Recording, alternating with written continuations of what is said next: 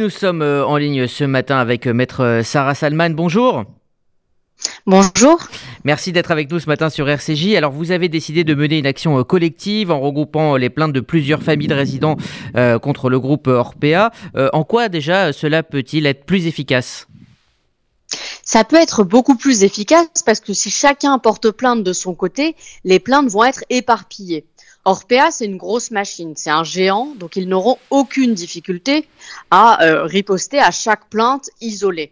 En revanche, je pense qu'il faut frapper très fort et en déposant un nombre conséquent de plaintes le même jour, donc j'ai prévu cela début mars, je pense que ça aura beaucoup plus de poids. Alors vous dites euh, relayer des plaintes pour homicide involontaire, pour euh, violence par négligence. dans quel état d'esprit sont les familles qui, vous contactent? On parlait à l'instant de libération de la parole. Est-ce le cas? C'est complètement le cas. Alors pour ma part, j'avais déjà des dossiers de ce type, euh, notamment à partir du premier confinement. Et dès que le livre est sorti, ça a été un révélateur, un déclencheur, et les gens m'ont dit, mais maintenant, moi aussi, je veux faire quelque chose. Et moi, j'ai certaines victimes, enfin, familles de victimes qui me disent, c'est le combat de ma vie et j'irai jusqu'au bout. Est-ce qu'elles avaient des, craintes avant la sortie de ce livre? On a dit qu'il a libéré la parole. Euh, quelles étaient les craintes de, parler justement euh, de crainte de, mauvais traitements, crainte de, voir leurs aînés expulsés des maisons de retraite? Quelles, étaient euh, les craintes des familles, tout simplement? Pourquoi ils n'ont rien fait avant? C'est votre question? Oui, c'est ça. Si vous voulez, je trouve que hum, c'est un peu culpabilisant de dire aux victimes, mais en fait, pourquoi vous n'avez rien fait? Il faut savoir que ce sont des gens qui sont endeuillés, esselés, et quand vous parlez à Orpea, je l'ai fait moi-même en tant qu'avocate, vous avez quelqu'un qui vous prend de haut, et vous vous dites, mais qu'est-ce que je fais? Donc, ce que les gens font généralement quand ils voient qu'il y a des maltraitances, et on ne les voit pas forcément, parce que si vous téléphonez à Orpea en disant, je rends visite à ma mère, à mon père à telle heure, tout se passera bien, pas de doute là-dessus. En cas de visite inopinée, effectivement, on se rend compte qu'il y a euh, des dysfonctionnements et c'est un euphémisme. Donc les gens, qu'est-ce qu'ils font? Ben, Ils prennent leur père, leur mère et ils s'arrangent autrement, notamment en mettant euh, un dispositif médical à domicile.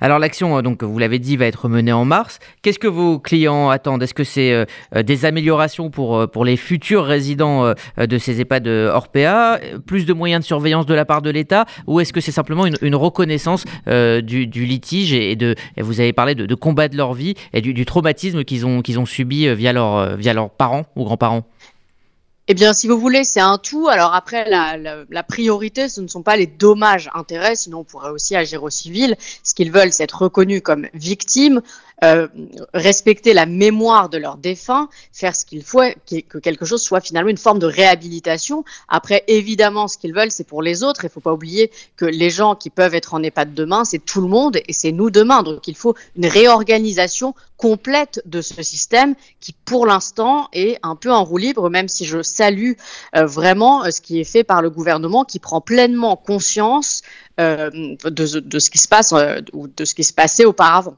Alors, vous l'avez dit hein, dans les médias, ces, ces, EHPAD coûtent cher, sont généralement des, des EHPAD de, de, luxe où les familles investissent euh, pour que euh, justement leurs aînés euh, soient, soient dans de bonnes conditions. Mhm. Est-ce qu'il y a quand même une, une culpabilité de, de, ne pas avoir vu, de ne pas avoir crié plus tôt, de ne pas avoir alerté? Mais évidemment qu'il y a une culpabilité. Alors je précise sur le financement, vous avez aussi des gens qui ont travaillé très dur toute leur vie et qui payent euh, leurs EHPAD avec leur retraite. Il faut aussi le savoir.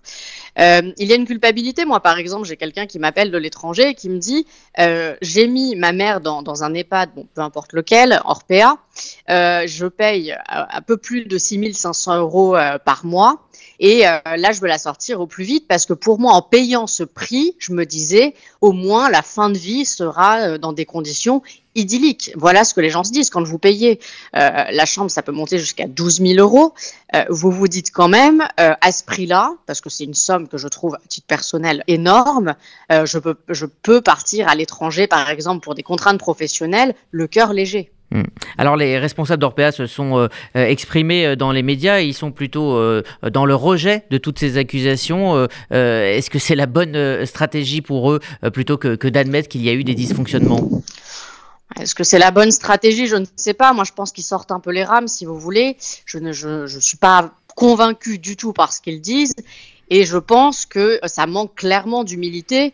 Et quand on dit euh, j'ai les preuves formelles qu'il ne, s'est rien passé, eh bien moi je vais vous dire j'ai les preuves inverses. J'ai des photos, des enregistrements, des témoignages qui sont concordants.